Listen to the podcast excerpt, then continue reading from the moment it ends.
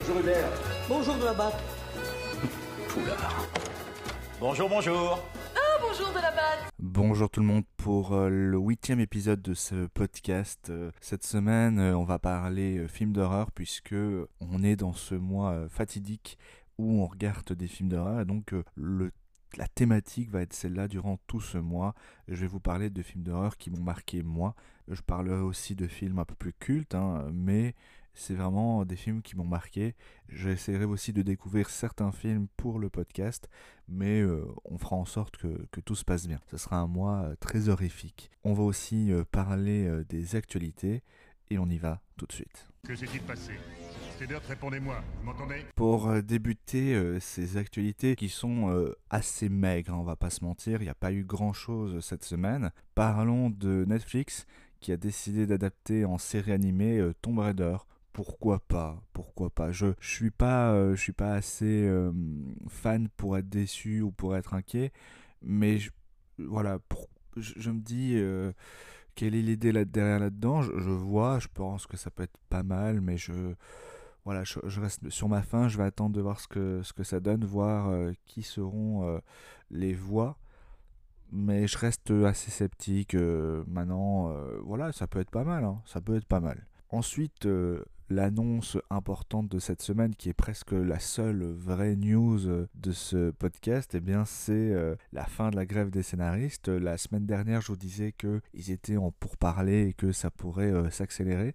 Eh bien, c'est fait. La grève des scénaristes est tout simplement terminée. Ils ont repris euh, le travail et bah, c'est une bonne chose pour nous parce que ça veut dire que nos séries et nos films vont être écrits. Mais c'est vrai que on, se posait beaucoup de questions concernant les, les, les, les, les trucs qu'ils allaient avoir, quoi. Les, les, ce qu'ils avaient obtenu euh, gain de cause, eh bien, euh, c'est le cas puisque les scénaristes ont eu leur salaire euh, augmenté, ont eu leurs conditions euh, s'améliorer et surtout euh, ils ont quand même obtenu des choses assez importantes. Le fait que euh, les IA ne vont pas venir euh, casser leur travail ou prendre leur travail, hein, tout simplement. Ils ont eu cette garantie-là euh, signée avec un contrat, donc euh, c'est plutôt euh, pas mal pour eux. Et puis, euh, on savait que quand une série avait un succès sur Netflix, bah, ils n'étaient pas forcément récompensés.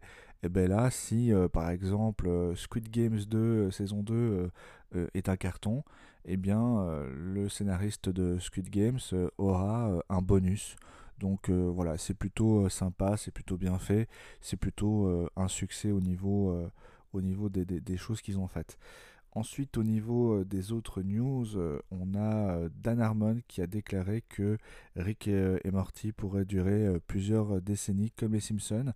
Je dis pourquoi pas, mais je reste quand même sceptique parce que les Simpsons, ils ont un volet de personnages quand même beaucoup plus impressionnant et beaucoup plus important qui permet euh, malgré tout de faire euh, beaucoup d'épisodes. Là où Rick et Morty, c'est surtout les deux personnages principaux qui sont intéressants. Je, je sais pas si on peut faire euh, pendant plusieurs décennies des séries, des épisodes sur Rick et Morty. Voilà, c'est ma seule crainte. Après, j'aime énormément Rick et Morty. Mais je- reste sceptique si on peut faire euh, 20 ans sur Rick et Morty. Voilà, là c'est mes doutes. Et puis euh, on a aussi euh, appris le décès de Michael Gambon. Alors euh, peut-être que ce nom vous dit rien du tout, mais c'est tout simplement le- l'acteur qui a joué Dumbledore de l'épisode 3 jusqu'à l'épisode 8. Donc je pense que là ça vous dit déjà un, petit truc en plus. Mais c'est vrai que c'est un acteur qui était assez connu surtout pour son pour le théâtre.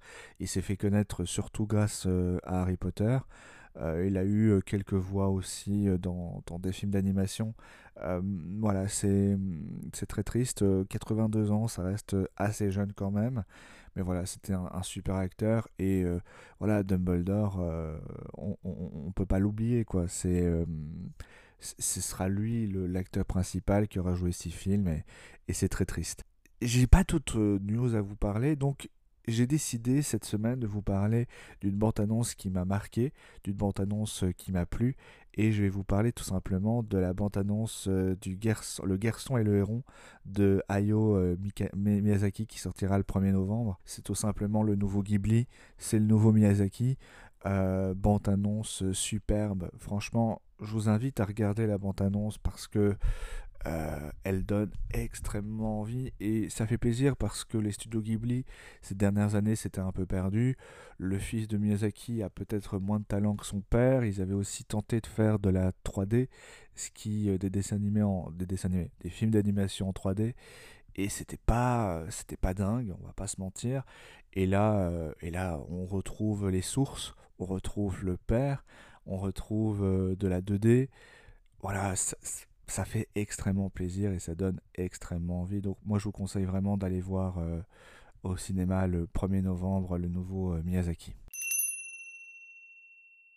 Pour ce mois d'octobre, euh, j'ai longtemps réfléchi à qui j'allais parler ou de quel film j'allais parler dans ce premier podcast horrifique du mois d'octobre.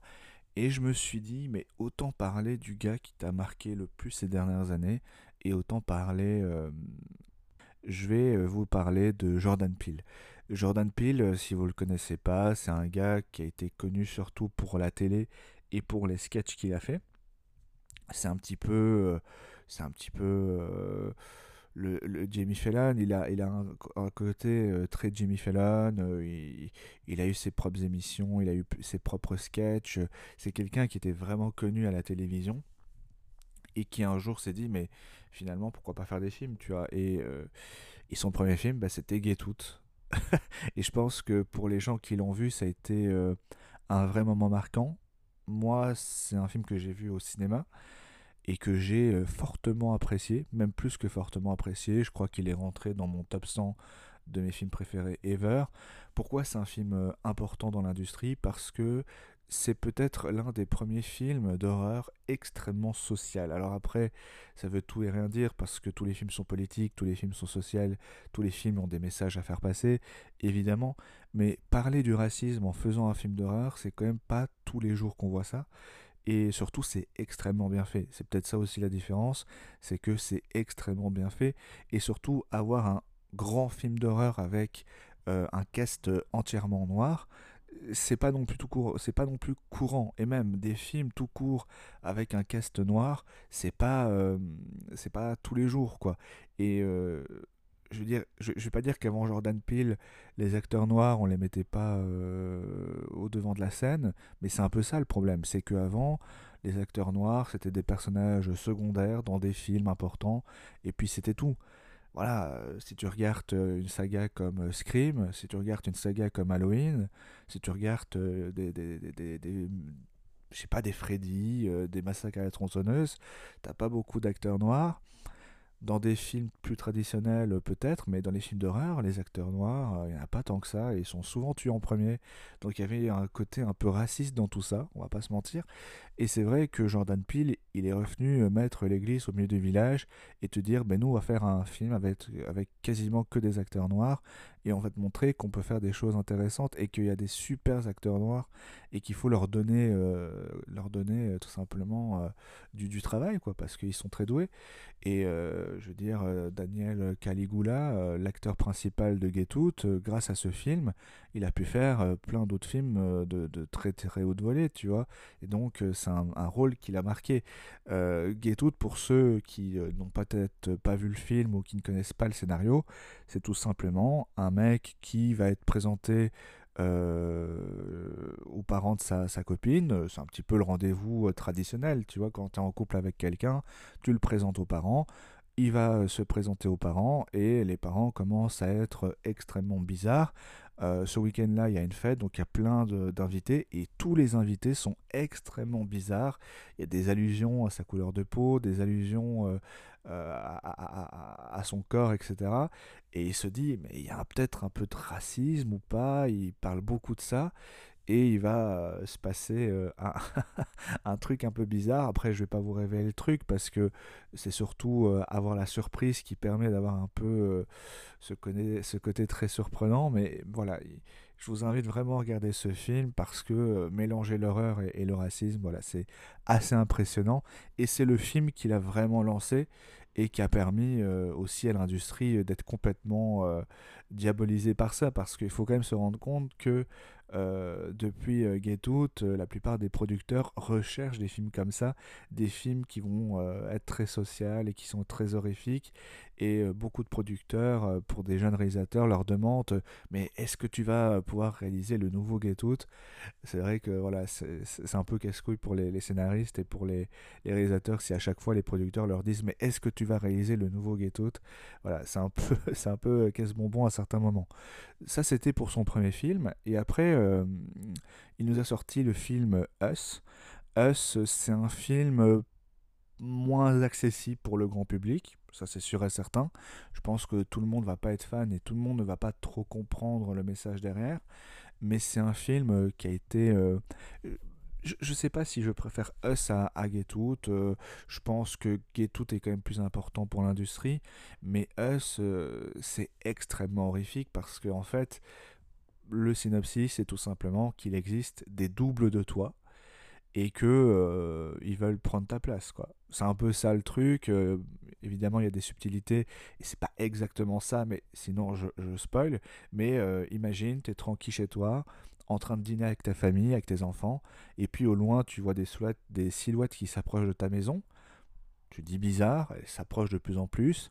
Tu vas regarder, tu trouves qu'elles te ressemblent un peu, tu sors euh, sur le devant pour leur demander ce qu'elles veulent, et puis elles te font extrêmement peur parce qu'elles te ressemblent comme deux gouttes d'eau, et là tu rentres chez toi, tu t'enfermes, et là tu as des gens qui essayent de rentrer chez toi, et c'est ça fait extrêmement peur. C'est voilà, c'est c'est un film une nouvelle fois qui est très euh, psychologique. Hein. De toute façon, aujourd'hui, euh, c'est beaucoup de films psychologiques qu'on fait au cinéma. Mais c'est vrai que voilà, c'est extrêmement traumatisant et c'est un truc que tu veux pas vivre. quoi. Je veux dire, avoir des doubles de toi qui veulent t'assassiner, euh, je suis moyen chaud. quoi. Donc euh, voilà, c'est un film qui, qui parle de beaucoup de choses. Après, c'est compliqué d'en parler sans, sans, trop spoiler, donc je vais pas non plus m'aventurer là-dedans. Je dirais juste que il y a peut-être de plus de moments effrayants, mais euh, je suis quand même plus fan de Get Out, voilà. Et puis est sorti son troisième film, qui est mon film préféré de Jordan Peele, à savoir euh, euh, Nope, que j'ai été voir au cinéma qui euh, laisse extrêmement, euh, extrêmement beaucoup des gens sur la route. Euh, mes parents, eux, n'ont pas forcément aimé, par exemple, le film.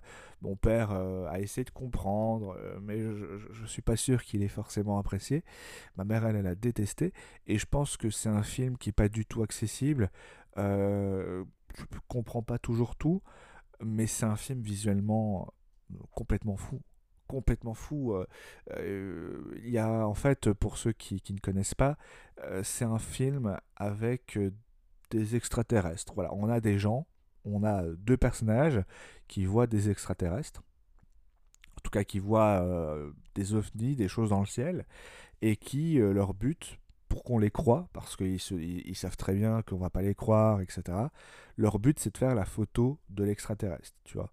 Euh, alors bon, euh, la, meuf est beaucoup plus que le mec. Le mec, lui, il a beaucoup plus peur. Mais la meuf, elle, elle veut absolument faire la photo. Elle veut absolument qu'ils deviennent célèbres, euh, que on les invite sur des plateaux télé, etc. Elle veut vraiment être célèbre grâce à cette photo-là. Lui, il est voilà, il, a le traumatisme de la mort de son père, donc il, il, accepte parce que voilà, c'est sa sœur et voilà, ok, euh, tu veux voir, tu veux faire une photo de l'OVNI, euh, pourquoi pas. Mais euh, l'OVNI, voilà, je vais pas tout raconter, mais il y a des plans de dingue avec l'OVNI. une sorte de vaisseau qui est de, au-dessus de leur maison avec du sang qui coule. C'est une scène magnifique. Vous allez voir, si vous regardez le film, il y a une scène où il y a du sang qui coule sur la maison. C'est magnifique. C'est un, plan qui est complètement fou.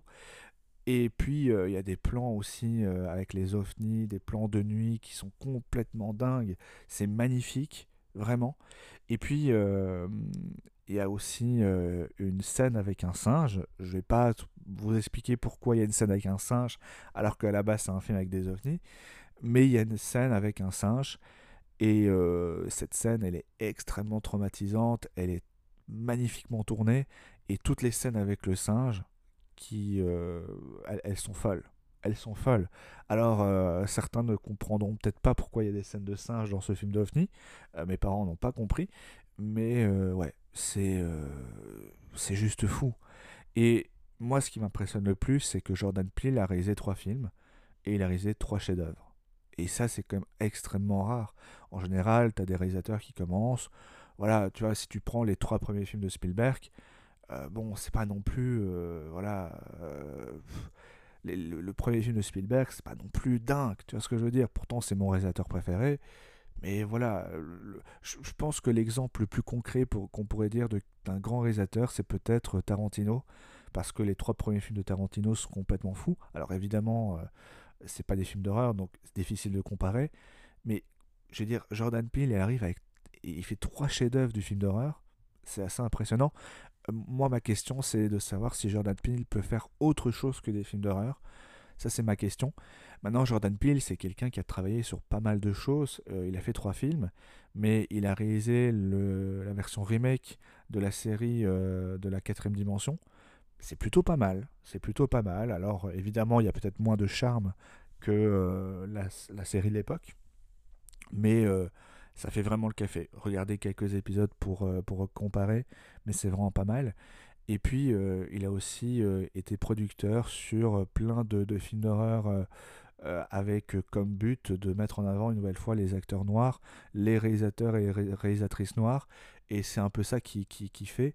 Euh, il produit des séries, des films avec essentiellement un cast euh, d'acteurs noirs. Euh, et, et, la plupart des projets qu'il qui, qui produit sont quand même de qualité. Donc voilà, c'est un bon producteur, c'est un bon réalisateur, c'est un bon scénariste, c'est quelqu'un de plutôt drôle. Donc finalement, bah, on, peut, que le féliciter. Voilà, donc j'avais envie de commencer par lui parce que c'est vraiment mon réalisateur d'horreur préféré pour l'instant. Euh, j'aborderai aussi d'autres réalisateurs qui m'ont beaucoup marqué. Je pense à Mike Flanagan, qui a réalisé de superbes séries sur Netflix, mais pas que. Il a aussi fait de très bons films, et ça, euh, on, en parle moins. Mais euh, il a réalisé une très très très bonne suite à Shining, et donc j'en parlerai certainement la prochaine fois. Voilà, merci de m'avoir suivi, et à la semaine prochaine. Mesdames et messieurs, bon appétit. À la semaine prochaine.